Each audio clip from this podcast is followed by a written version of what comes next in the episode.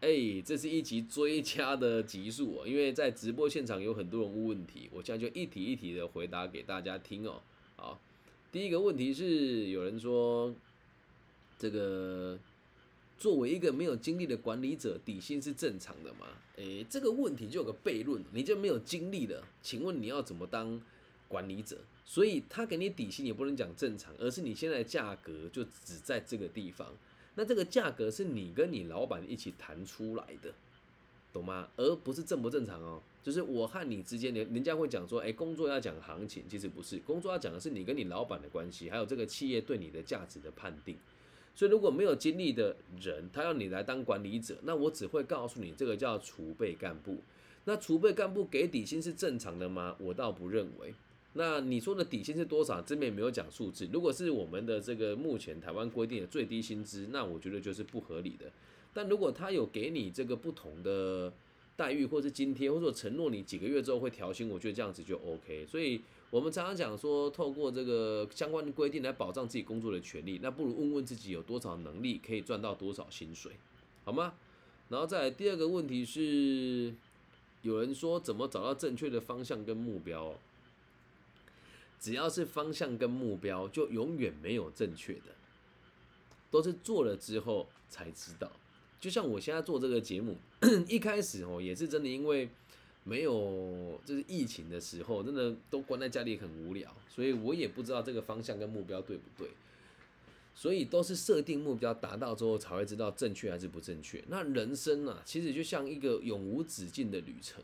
在你一边走路的过程当中，你就会一边做调整，所以别没有什么正不正确的啊。有人说我这样做是正确的，也有人说我这样做是不正确的，也有人批评我说我这样做是在打坏市场行情，所以都是很主观的，没有正确，只有自己想要。如果把它修正成找到想要的目标跟方向，那就是要让自己有尽可能更多的知识、更多的学识、更多的经历，你才会知道什么是自己喜欢的呀。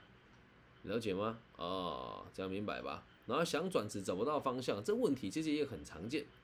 想转职找不到方向怎么办哦？那就是在职求职，然后在在职求职的时候，尽可能的去认识更多不同的产业。然后记得啊，不要做换汤不换药的工作。其实，在我的认知逻辑里面，工作就粗分成两种，一种是。你的工作绩效和薪水没有正面相关的，一个是你的工作绩效和你的薪水有百分之九九九以上的相关的，就叫做不同的类型。一个是业务类型的，一个是非业务类型的。所以如果你转职做的是非业务类型的工作，我只能跟你讲，好像专业不同，但实际上逻辑一样，一个萝卜一个坑，把每天该做的事情完成就结束了。那找不到方向，其实就应该要增加你的专业度，然后趁着年轻的时候多做几份工作，才会知道自己要的是什么。我从来都没有想过我会当老师，但我很庆幸，在我十九岁那一年，被东海大学当时会计系的时任主任许恩德，还有当东海大学当时的就业辅导室的副主任蔡嘉信老师，以及东海大学当时就业辅导室的主任李成跟王崇明，他们认为我很适合做记者，很适合做活动主持。很适合教书，所以在那个年纪的我，十九岁我就开始尝试各种不同的就业方向。所以走了这么长一条路，我才发现原来我是喜欢写稿的，是愿意写稿的，是可以在群众面前说话的。那陆陆续续我也换过很多工作，卖过瓷砖，卖过冰淇淋，卖过 LED 灯，也当过旅行社的业务，也做过这个铁工厂的工读生，然后也做过餐饮业，然后也卖过冰淇淋，然后也做过机盒，也做过人资，然后哇，真的数不完呢。现在才知道自己要的是什么啊。所以找不到方向就积极尝试喽。不管你年纪多大，只要你认为找不到方向，就代表你的选项不够多。所以你要做的事情是打造选项，然后再尝试选项，才会知道你要的是什么。所以回到刚刚那个同学说，这个底薪是三万出，那就不叫底薪了。所以他这个位置就是没有工作经验，但希望你以后可以当主管，这就叫储备干部。那这样子谈下来，我个人认为也是合理的。然后有人问说，我在安心上工结束之后，目前在学习设计，该如何找到工作？还是好好学习设计哦？这问题很简单，你只要找一份公司啊，找一个公司愿意让你做设计助理就可以了。但是你必须得要有基础的 Photoshop 跟 Illustrator 的这个基础认知，然后从工作中慢慢的去历练。那如果你要做的设计是室内设计的话，就可以去找那一种工班或者是系统柜的师傅做现场的师做，这个门槛比较低。所以好好学设计这个词，我觉得是不存在的。你必须得去上班，从助理开始做起，这样能够明白吗？或者去去卖这方面的这个原料，比如说像我以前卖瓷砖的时候，我就会学到一部分室内设计的东西，这样了解吧？然后有人说，如何挑选一家发展性好的老板、好的主攻，让自己付出自己的价值呢？这个真的没有什么所谓的好跟选啊！你没有谈恋爱以前都不知道一个人的个性是什么，理解吧？所以这一题无法回答，无法挑选啊！你说外面人给他风评很差，他搞不好只被网军攻击；外面人给他风评很好，他搞不好就只是买了广告而已。所以都一定要去，才会知道自己喜不喜欢。然后这有人讲哦，前阵子到了一间新的园所，进去才知道那那间一年换了一批新的老师，没有饮水机，热色袋也要老师自己带，跟园长反映都被打太极，而且园长很干涉老师的教学，朝令性改，然后同事不喜欢都离职的。哦，那如果这样就离开吧，嗯，如果这样离开吧，啊，我也有遇过职场霸凌或是职场上不合理的事情你像这个状况，很像我啊，我还少讲一个，我卖过保养品哦。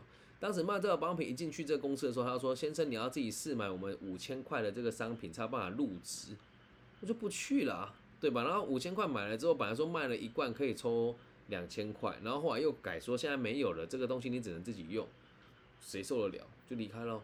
所以一个一个制一个地方制度，如果真的这么离奇，你离职了，人家问你说为什么离开，你可以照实说，但不要用批评。他说：“可能我出社会。”经验也没有很足够，但是我在这间公司，在这个园所里面，我没有饮水机，然后热圾袋也要自己带。我原本认为很正常，但后来才知道原来这样子是不合理的，所以我离开。这样懂吗？离开这种公司是正常的。然后有人说，我的朋友都会问，为什么这么糟还不考，还不逃，还不换工作？嗯，以前我在全球前四大会计师事务所的时候，每个人都会这么问。但是我不逃，是因为这个资历可以为我的未来带来很多帮助，而且在这个工作上，我可以学习到很多。有一句话讲得很好，叫做“莫欺少年穷”，啊，所以我超在这个地方，是因为我看得到它的未来性，以及在这边可以累积我的能力跟人脉，所以我会在这边继续蹲下去，这样了解吧？那其他同学说啊，为什么这么超你还不换工作？那你是米虫吗？你的朋友你是米虫吗？对，有挑战性没什么不好嘛。懂吗？有些时候不是赚到钱，但人只要努力，一定会得到相对应的回馈。那在这个过程当中，你的能力也会变得越来越好啊。这样理解吗？就像我的工作永远都那么的超时，可是我却不觉得累，是因为以前在事务所的时候，每天工作都超过十四个小时啊，懂吗？也不能讲 社畜啦，这就是必经过程啊。然后再来，有人说，哎，刚刚延续那个元所的问题哦，要帮忙生一些假资料，然后也不管小朋友有没有真的学到东西，薪水有三万七，但我很受不了，违背了我教育理念，那就离开吧。但我必须得讲，在台湾的教育行业，这个状况其实也不算很罕见，理解吧？那如果可以的话，他给你薪水三万七，但拿出来的钱全部都要去买你的饮水机，买你的那个垃圾袋，就没有意义了。所以一边做一边想一边看吧。那如果他给你的弹性比较大，然后薪水也高，或许可以在跟他的拉锯的空间当中取得你想要的生活模式，也是不差的哦。这样了解吧。然后说，呃，我有人说我是生长者，在家里附近的工作，其实，在环球这我知道，我我记得你，我记得你哦。对。那我觉得最重要的事情是，现在如果我我们有身心障碍的朋友。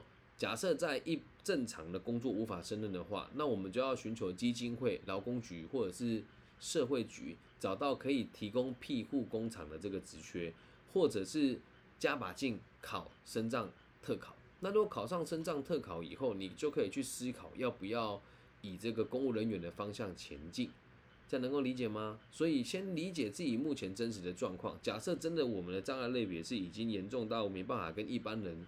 工作或者是得经过辅具才能够上学，我相信还是会有机会。那你也可以在这个一零四上面打升障专区，然后求职。那再打去问说，我这个状况有没有办法来上班？这样了解吗？我记得你，但我们好阵子没有见面了啊。这样 OK 哈？你就呃，你说有人说在工作上要获得什么很重要，没错。但有时候获得不获得，我们自己是不知道，是第三者看了才知道。就像我爸常常跟我讲一句话，说吃亏就是占便宜。小时候我都觉得我总是在失去啊。那很多人都知道我在之前有做一个投资嘛，然后这个餐厅很有名，然后投资的时候他的资本额是三百万，他现在资本额是我要离开的时候大概是三亿多嘛，可是最后我还是用原价把股份卖回去给原本的股东。表面上我什么都没有得到，但实际上我得到了这群人对我的尊重，我得到了一个非常坦荡的心情。再来是，我也觉得对方对我已经很照顾了。如果多拿一点，我可能还会觉得心虚吧。所以我得到了心灵的平衡。得到什么不是当下的我们可以做决定的，了解吧？好，然后在最后两个问题哦，有人问说，网上学习改善或改善被伴侣说不知足，觉得受挫。不知道该怎么沟通，嗯，如果你在努力学习，你的另一半跟你讲说你应该要知足了，你得去衡量一件事。假设真的已经知足了的话，那这个足是多少啊？比如说啦，你想要开车，他只想骑摩托车；你想要吃这个餐饮均衡的餐，他只想吃路边的那个隔夜的炒饭跟炒面。他会批评你不知足，那就代表你们的价值观有问题。所以。讨论清楚就好啊，嗯，讨论清楚就好。就像我自己，我很知足啊。可是这个有个矛盾点，我很我的经济收入可以，但我很知足。我吃饭也都是吃的一般般健康，不吃名不会吃排退美食。我用的东西也都很朴实，最贵的东西就是 iPhone 跟我的 Mac，其他东西我也不会买再贵了。啊，偶尔会买一两个万宝龙的袖扣了。对，那如果我的伴侣跟我说你太不知足，那么努力干嘛？问题是我知我努力了，我会分你资源。然后同时，我知不知足是我自己说了算。他会批评我不知足，有可能是他自卑心作祟，他认为我不应该那么努力，他害怕他自己配不上。如果这样，我就不会跟他在一起了，理解吗？不要活在别人的期待当中。那如果真的是你已经过得很好了，你是为了过上更好的物质生活而努力，而牺牲陪伴他的时间，那这个就要去调整，这样了解吧？好，有人说，可是我开始学设计的目的想要在家接案。来，我们学设计这件事情是可以的，但如果你学的东西不成熟，你就很难在家接案。理解吗？那如果你现在已经做了设计了之后，我希望你可以把你的作品集罗列出来，然后在网络上自己去上这个接案网，接案网知道吗？注册的时候在上面跟大家看你的作品有什么，然后请别人给你工作做。你说了没错，一开始想要在家接案而已。可是如果可行就可以做，如果不可行，我们就要换方向。这样能够理解吧？如何知道老板是想要培养你，不是画大饼哦？这个东西真的没有正确答案哦。这个东西真的没有正确答案。老板想要培养你，就一定要画大饼给你啊？那有我们讲画大饼这件事情好像很不好，但没有。就像我现在，我我的感触就很深了。以前我做房屋中介的时候，我那个店长跟我讲说：“你看啊，以你看别人都开这个车，在这个行业好好做。”我当时也觉得他画大饼，但后来我赚到第一笔钱之后，就发现他对我讲的话不是画大饼。哦，所以每个人如果说别人画大饼给你，呃，我只能跟你讲，智商不足，活该被画大饼。对。那如果对方画的大饼是真的，大家都做得到，而你做不到的话，你也会说他画大饼，理解吗？那有目标是好事，有目标去达到是更好的事情。那如果设了一个达不到的目标，然后你又推卸责任，说是别人对你画大饼，那以后可能就没有人愿意提拔你了哦。这样能够了解吗？哎，谢谢大家。好，最后一个问题，阿如说，我去打工，老板要我去保工会的劳健保，可是我一天只工作四小时，一个月领一万四，只有三个月。就要缴快两千的健保，觉得这样划算吗？嗯，倒也不是划不划算吧。你要先看你保的集聚是什么，以及如果你让你自己挂在别人那边抚养，看有没有家里有行号可以让你加，或许会更节省一些些，了解吧？那也要看你公司有没有确定有没有要限制你这件事情，如果没有都可以谈。那假设他说你一定要加保我才愿意让你来上班，你就没有选择的余地了，这样能够理解哈？好。解决了大部分同学的问题，现场大家还有什么想问的吗？天哪，这样回答问题，觉得觉得我很厉害的，帮我打个棒棒好了。我要在那么短时间之内消化那么多人的问题，然后回答出这么有逻辑的架构，而且是一刀未剪的。对，那也希望可以提供这个案例给其他同行老师跟咨询老师看一看，这个才是一个咨询者该有的基基本的水平。那如果没有的话，我们就要一起努力，一起学习喽。嗯，好，那今天就录制到这边了，非常谢谢大家今天的陪伴。那读书会的部分，我在想我要不要继续做了，因为读书会的内容好像受众没有那么多。那如果受众没有那么多的话，我就不想要浪费时间继续做下去了，因为这些内容太过高深，一般民众也看不懂。那做了就没有意义了。结果没有想到，我现在开这种谈话性的、主题性的，大家都喜欢听哦。好，谢谢现场十几位同学的棒棒，感谢你们，感谢你们。对，那读书会我会再斟酌要不要继续录了。如果以后没有灵感了，我就会录读书会。那如果有灵感，我就还是用谈话性的、用时事的方式来进行我们的节目，也是这种调整吧。啊，这个是伍佰老师给我的启示哦。伍佰老师说过一句话。如果要改变市场，就必须得先进入市场，进入市场之后，才可以让人家看到你的大名大放。对，所以还在努力，我会继续坚持下去的，好吗？感谢大家今天的收听哦，收听啊，叔叔会加入时事哦，哦，我都会，也都会啊。好，然后现场的同学跟我说，已经不在那个人，呃，很好。但因为没有头没有，我大概讲一下，就是这位朋友曾经很喜欢过一个人。然后后来他们的沟通上有点小小的冲突，然后就不欢而散了。然后经过了几年之后，他已经不再在意那个人了，就代表你成长了。然后你不用否定自己，觉得自己很差劲，不要这么说。你只能说当时的我们还不懂爱，现在学懂了怎么爱人家，以后知道如何去疼惜下一个你重视的人，这样就可以了。你做的很棒了，你已经做的很好了。那下一个出现的女孩一定会更理解你的好，懂吗？嗯。感谢大家哦，然后有人说读书会还是很重要，好，我有空还是会做读书会的，我会继续努力的。谢谢大家今天的支持与爱护。那如果不管你在这个世界哪个角落，想要听我讲一些时事的评论，或者是你想要直接跟我做这种面对面的咨询跟问答，我会在台湾时间每天十点半几乎都会了哦，到十一点半的时候在这边录制节目。那如果你是其他地区的朋友，看得到 I G 就可以看到我的直播了。那如果没有的话，你也可以加入我的微信，我的微信号是 B 五幺五二零零幺，那也会用 call out 的方式跟你们做节目连线，好吗？我爱你们，大家晚安，拜拜。